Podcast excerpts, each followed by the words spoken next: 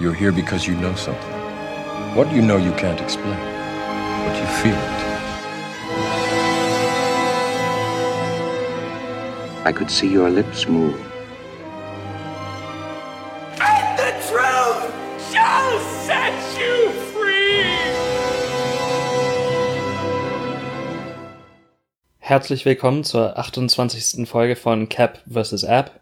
Wir besprechen heute unseren Blockbuster Mother von Darren Aronofsky. Hallo. Ach, wenn ich so aus dem Fenster gucke, habe ich irgendwie das Gefühl, wir haben eine- eine hundertprozentige Rant-Wahrscheinlichkeit, wenn ich mir diesen Film so angucke. Also hier scheint die Sonne. Hm, nicht mehr lange, glaube ich. Oh.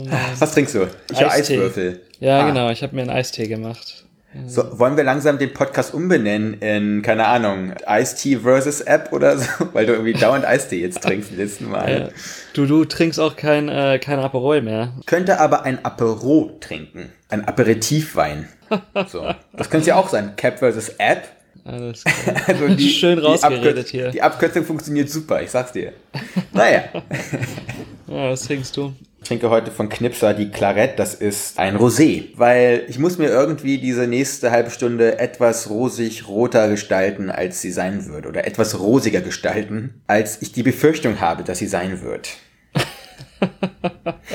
ich weiß nicht, ich glaube, das wird heute die, ähm, die hasserfüllteste Folge seit langem. Die Wahrscheinlichkeit liegt ziemlich hoch. Ja. Ich sag mal, worum es geht in Darren Aronofskys Mother. Sag das mal. Äh, bitte mit Aus, äh, Ausrufezeichen immer zu schreiben oder mitzudenken. Ich werde es jetzt nicht äh, jedes Mal aus, rauskreischen von äh, vor lauter Freude oder Horror. In Mother geht es darum, dass ein Künstler und seine Frau in einem idyllischen Haus auf dem Land wohnen und sie ihm praktisch auf Händen und Füßen ja unterstützt äh, bei seinem kreativen Prozess und es wird immer abgeschobener aufgrund des Besuches, den sie äh, im Laufe des Filmes erhalten, bis es alles im Chaos endet. Beziehungsweise im Dritten Weltkrieg gefühlt. Apokalyptisch. Äh, Gen ja, ja. genau. klingt das Ganze an. Äh, aber man muss dabei sagen, die Figuren haben keinen Namen. Er heißt er und sie heißt sie. Ich finde, das ist so ein wannabe-künstlerisches Mittel, was ich irgendwie von Lars von Trier kenne, weißt du? Dauernd irgendwie die Figuren irgendwie zu denaturieren, theatralisch, allumfassend zu beschreiben, das geht mir mega auf den Sack. Ja, Gib entweder denen doch einfach einen Namen, Mensch. das hängt an einem anderen oder am Hauptproblem des ganzen Films, dass dieser Film eine riesig große Metapher sein soll für unterschiedlichste Sachen. Banal und äh, ja, stümperhaft. Ja, ja ich, ich wollte schon sagen, äh, nicht verständlich ist das falsche Wort, weil man versteht es auf den ersten Das- Schlag. Nee, es ist einfach überhaupt nichts dran. Du hast geschrieben, als ob Aronofsky geguckt hätte, in so einem Buch geguckt hätte, was so die großen Metaphern unserer Zeit sind irgendwie, weißt du? Weil die Ja, großen oder- Probleme. Ich habe keine Ahnung. Also, das ist. Aber lass uns vielleicht vorne anfangen. Mother wurde, und das habe ich mehrfach gelesen, als Rosemary's Baby unserer Zeit betitelt. Das liegt auch daran, ich habe, ich habe eine eigene erschreckende Erkenntnis gemacht, weil ich besitze die DVD von Rosemary's Baby und habe mir dann den Mother ausgeliehen. Die äh, Blu-ray-Menüs waren komplett gleich. Wir haben das Profil der weiblichen Hauptdarstellerin, also Rosemary oder halt ihr, großgezogen über einen Horizont. Bei Rosemary's Baby ist das grün, bei ihr ist es rot und in der Mitte auf ihrem Gesicht das Haus respektive ein Kinderwagen projiziert. So, dann habe ich mal geguckt, diese Sache mit Grün und dem Kinderwagen, das war auch eines der äh, Filmplakate gewesen, 1860. Ja.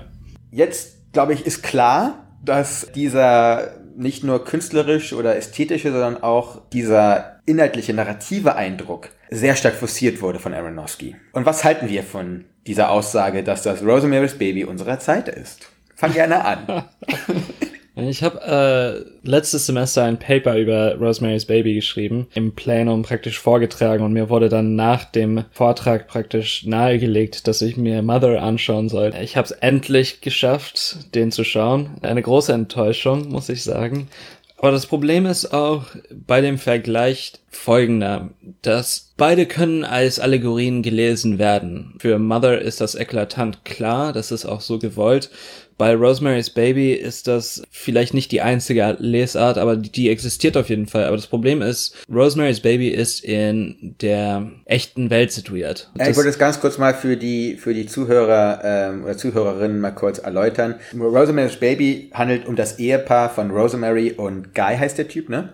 Genau. Ähm, die in ein New Yorker altgedientes Haus irgendwo in Manhattan ziehen in dem es zu verschiedenen Geschichten gekommen ist und zu sehr mysteriösen Todesfällen. Und äh, sie wird dann schwanger. Jedoch ist ihre Schwangerschaft von einigen dunklen Vorzeichen geprägt, in dem auch unter anderem ihre Nachbarn eine große Rolle spielen, um nicht jetzt nicht alles zu verraten. Genau, also wir sind im New York der 60er Jahre. Schon allein dieser Fakt eröffnet gewisse Polaritäten, die besonders wichtig sind. Diese Beziehung zwischen dem städtischen Setting und diesem Haus oder besser noch äh, dieser Wohnung, in der Rosemary versucht, ein idyllisches Leben für sie und für ihren Mann zu sichern. Dieser Film ist auch vor dem Hintergrund der Bürgerrechts, aber dann auch der Frauenbewegung der, der zweiten Generation in den Staaten geschrieben und gedreht worden. Es ist ein besonders aufgeladener Film. Diese Schwangerschaft hat eine gewisse äh, allegorische Funktion oder könnte so gelesen werden, eben als die Rolle der Hausfrau in den 60er Jahren, vor allem als ähm, ja, Bewerkstelliger und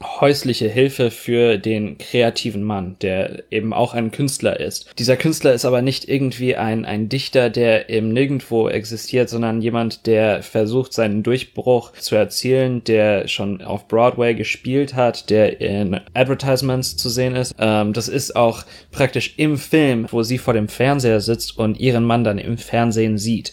Also da ist auch so ein gewisses, ähm, eine Reflexivität in diesem Film zu sehen. Das ist alles nur, um zu sagen, dass eben keine äh, Verbindung in Mother besteht zwischen einer realweltlich erkennbaren Existenz und der Allegorie. Der, der Film ist die Allegorie und in Rosemary's Baby existiert die Allegorie in einem gesamten Film. Und das finde ich so be bezaubernd oder so gut in Rosemary's Baby. Du hast drei oder vier Traumsequenzen von Rosemary und die sind erst einmal künstlerisch unglaublich wertvoll. Die sind sogar erschreckend, weil sie auch sehr sexuell aufgeladen sind mhm. und okkultische auch sind.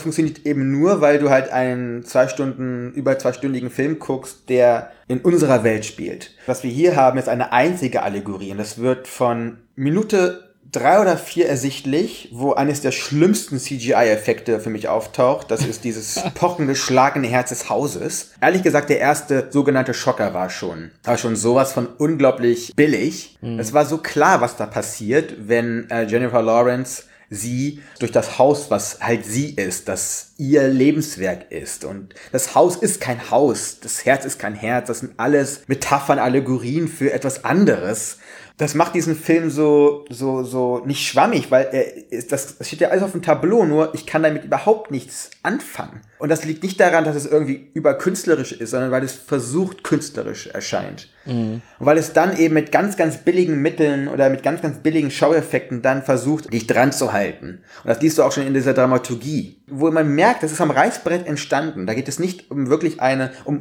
funktionierende Figuren, weil ich finde, sie und er funktionieren überhaupt nicht. Also gerade er, ich finde ihn sogar richtig schlimm. Also das liegt jetzt nicht unbedingt an Javier Bardem, das liegt eher daran, wie er von Aronofsky äh, eben äh, gezeichnet wurde. Ja. Irgendwie hat Aronofsky diesen Film zehnmal geguckt, Rosemary's Baby, hat, hat aufgeschrieben, was er gut fand und hat die ganzen Sachen schlecht gemacht. Du hast gerade über Rosemary's Baby geredet und die zweite Welle der feministischen Bewegung.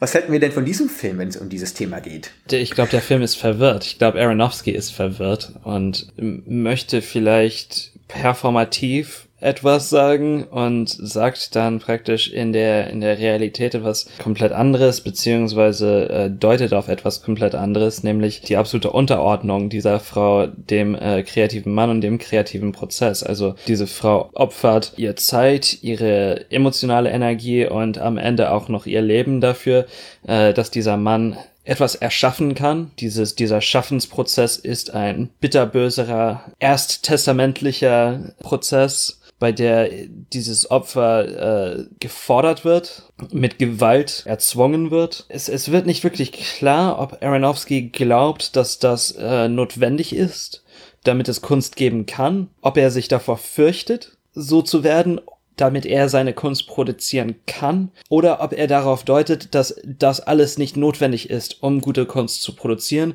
und dass wir praktisch so ein Monolith erschaffen haben aus dem Künstler, jede, jedes Opfer praktisch ähm, fordern darf, um eben diese Kulturgüter zu, zu äh, produzieren. Ich finde interessant, dass du das die ganze Zeit auf diesen Künstler packst. War klar, Bardem ist halt ein Literat, aber ich würde das äh, sogar profaner einfach sagen. Hier geht es eigentlich um eine sehr chauvinistische Sicht auf Frauen, weil der Typ versinkt in Selbstmitleid in der ersten Hälfte des Films. Danach, sorry für meine harten Worte, fickt er sie durch. Dann wird sie schwanger und danach ist alles wieder gut. Davor äh, hat sie, war sie in traumatischen Verhältnissen und sobald sie schwanger ist, haben sich alle Wogen geglättet. Danach kann die zweite Hälfte des Films kommen in der die Frau sich sogar mit jeder Phase ihres Körpers eigentlich vernichtet, damit er leben kann. Und ob das jetzt ähm, nur ein literarisches Werk ist, das ist, glaube ich, am Ende des Tages auch einfach dann so eine Ausrede. Kann auch jedes andere Werk, Projekt sein. Mhm. Ähm, das Egomanische, das Egoistische oder das Egozentrierte des, des Mannes. Ich fand das so aufgesetzt und so verlogen, diese, diese ganze Erzählhaltung oder diese ganze, ja, die ganze Erzählhaltung von Aronofsky, ehrlich gesagt. Mhm. Weil dieser Film erlaubt überhaupt nicht eine, eine Debatte darüber, weil das kann nicht funktionieren funktionieren, wenn du alles dauernd nur in einer Allegorie siehst, die aber nur in deinem eigenen kleinen Kopf Sinn macht. Wenn du überhaupt keinen einzigen, ja, so einen Wegmarker mal hast und zu sagen, hey, ich meine es gerade nicht so, weil was er uns die ganze Zeit zeigt, sind eigentlich problematische Frauenrollen, also jetzt nicht nur sie, auch Michelle Pfeiffer, die spielt da noch eine Rolle, die ich benutzt fühle. Und da haben wir wieder so einen Missbrauch von unseren heutigen Kontexten, von Debatten und wichtigen Problemen, Fragen, die wir uns stellen müssen in Zeiten von MeToo und Co. Wird das hier genutzt, um irgendwie so pseudo-intellektuell so ein Thema zu missbrauchen, um dann eben in der erst zweiten Hälfte so eine Art von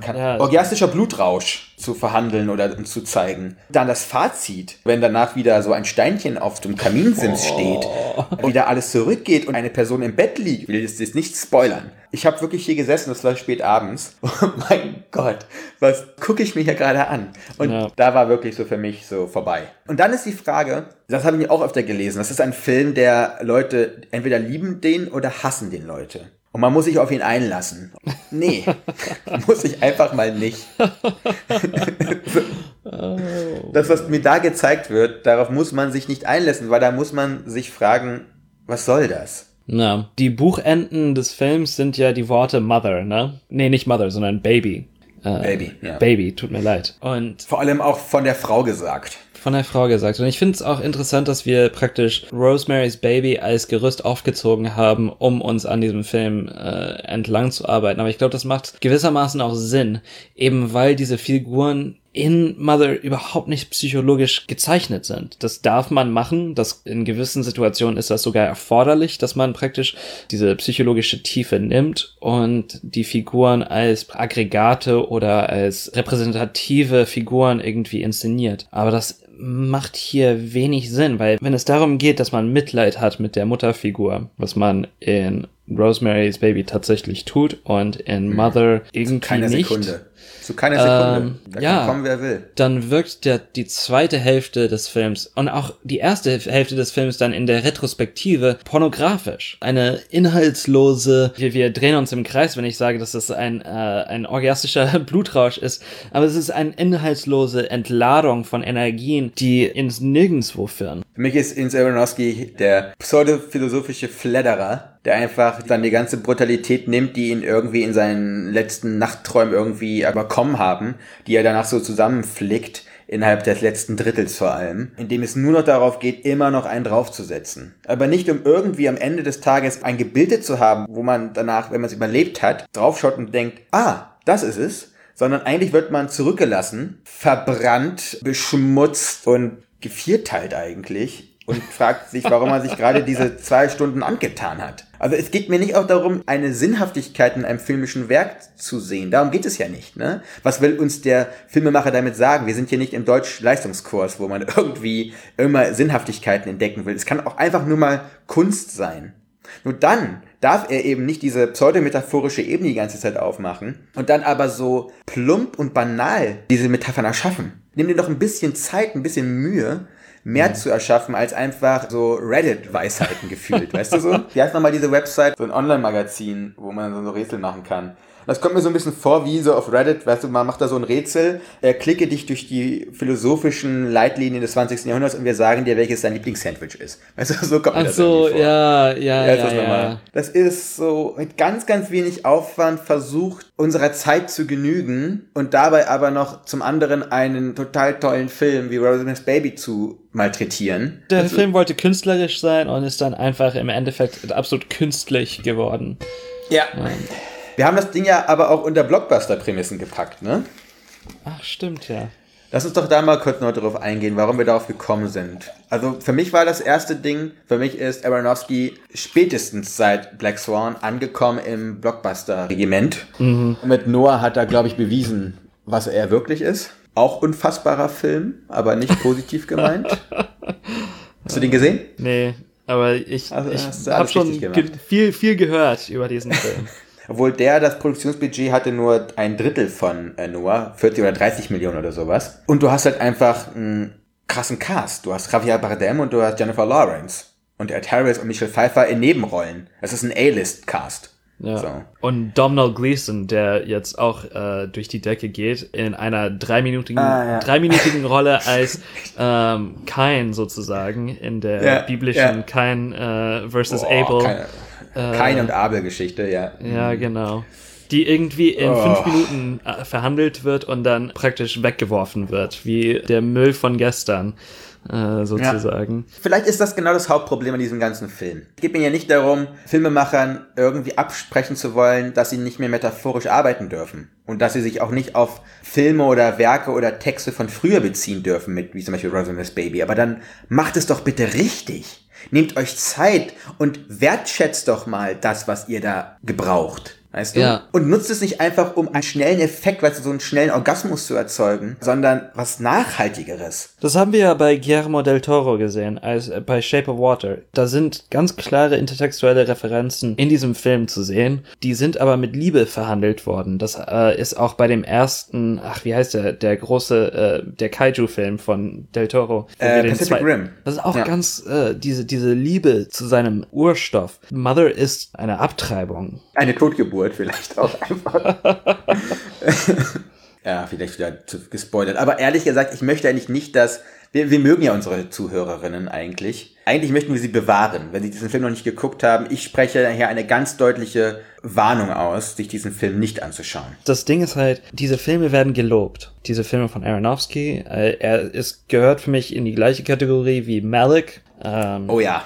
und gewissermaßen auch äh, äh, Van Trier, dass das als, als unser Kulturgut dargestellt wird, als ho- hohe Kunst. Damit muss man sich auseinandersetzen und es reicht dann nicht eben die Meinung von zwei Dudes sich angehört zu haben, die einen, einen Podcast schmeißen. Leider Gottes muss man sich diesen Dreck auch anschauen, um gewissermaßen auch äh, äh, Position zu beziehen. Ich finde, dieser Film hat es gar nicht verdient, dass man eine Position zu ihm äh, bezieht. Er hat sich auch keine Mühe gemacht und deswegen, warum soll ich mir eine Mühe machen? Also ich habe mir jetzt schon viel, viel Mühe gemacht.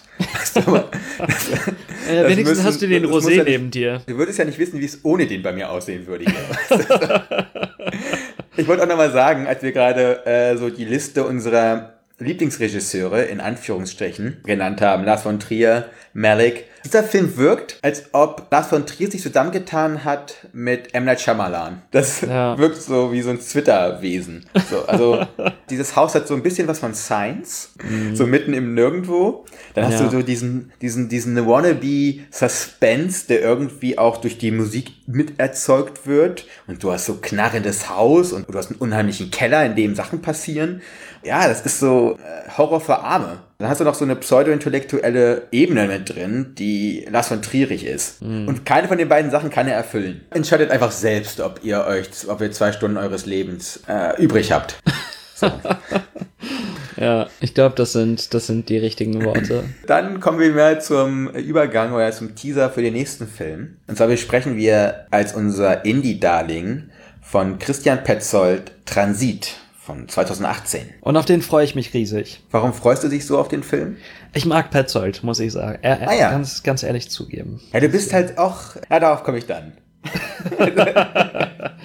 Ich habe schon ein bisschen er- nachgelesen. Äh, das ist auch Aha. ein Film, der gewissermaßen mit Allegorie arbeitet. Auf jeden Fall, aber so viel kann ich schon mal vorweg sagen. Im Gegensatz zu ähm, Aronofsky gibt Petzold und das Filmteam dieser Allegorie erst einmal den nötigen Respekt und auch einen langen Atem. Manchmal vielleicht auch überlang, aber auf jeden Fall wird es nicht getrieben. Das ist ja eh so ein Ding von Petzold. Da, darüber reden wir dann in einer Woche. Ja, klingt doch ganz gut. So, da bis dann. Ciao.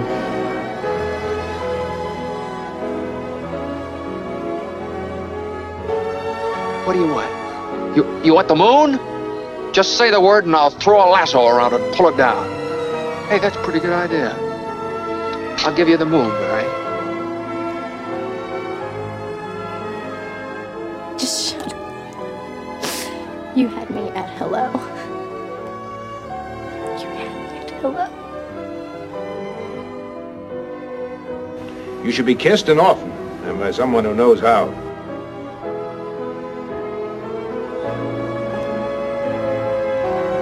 I'm also just a girl. Standing in front of a boy. Asking him to love her.